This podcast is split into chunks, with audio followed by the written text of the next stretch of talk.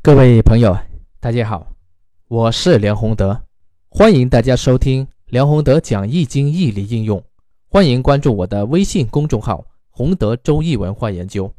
那这一期我要讲的是天干的五行旺衰和六十甲子。其实天干的五行旺衰规律，一般呢有两套标准，其中一套呢就是按照我们上一期所讲到的五行的特性，在一年四季里面。它的旺衰规律啊，比如说春天它是木旺、火相、土死、金囚啊、水休这种规律。那另外一种呢，是按照十天干在十二地支它的气数旺衰，这个就涉及到阳顺阴逆，阳干和阴干是不一样的，这个相对复杂一点，我们这里面暂且不做讨论。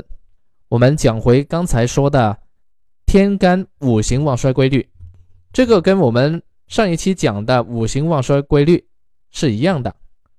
你只要把天干的五行特性带进这个五行特性里面，然后看它在一年四季里面旺相死囚休啊这种五行状态就出来了。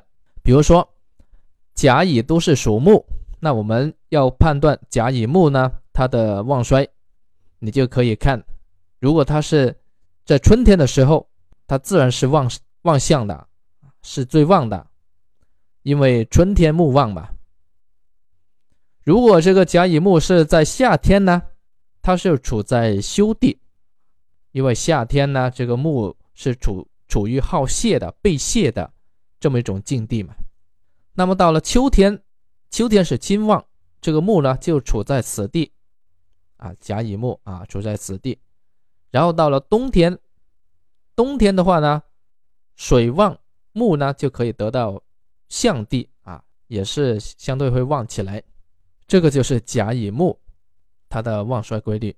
然后丙丁火，春天呢火是相，夏天呢火是旺，秋天火是囚，冬天呢这个火是处在死地。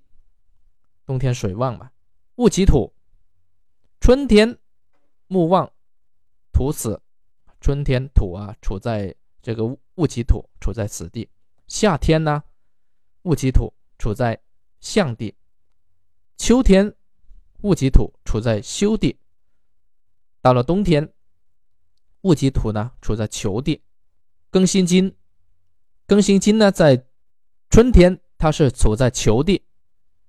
发挥不了作用，那么到了夏天呢？它是处在此地，火旺的时候，金被克嘛，庚辛也是金。秋天的时候呢，这个金呢，它就处在旺地了，非常旺。冬天的时候呢，这个金就处在休地。我们再看回最后，壬癸水，壬癸水呢，它在春天它是处在休地，到了夏天呢，它是处在囚地。到了秋天呢，它是处在相地，啊，冬天它是处在旺地，所以我们把这个天干呢，它的五行特性带进这个五行在一年四季里面的旺衰规律，就可以啊清楚天干五行旺衰的规律，这是其中一种。刚刚我们讲了，至于另外一种呢，这个涉及到十二长生的啊，我们以后有机会再讲。我们现在呢，再看回六十甲子纳音。我们现在再看回六十甲子。那什么是六十甲子呢？六十甲子其实就是十个天干和十二个地支，在组合时以十干为主，自甲开始，依次呢和十二个地支相配合。这里面有一个规律：阳干与阳支。也就是地支里面啊，天干里面有地支里面呢，它是啊阳与阳，阴与阴，阳干与阳支，阴干与阴支两两搭配啊，阳与阳，阴与阴，这个是取其静阴静阳，一气纯清，是不变的规律。那这样搭配呢，到第十支的时候，十个天干已经全部配完。那么怎么办呢？啊，从第十一个开始，就是重新啊，用第一个天干与第十一个地支相配，依次类推下去，一共呢可以得到六十组。啊，这六十组天干和地支相配合的结合在一起的，一般呢就称为六十甲子或者六十花甲子。所以六十年周而复始就是这样来。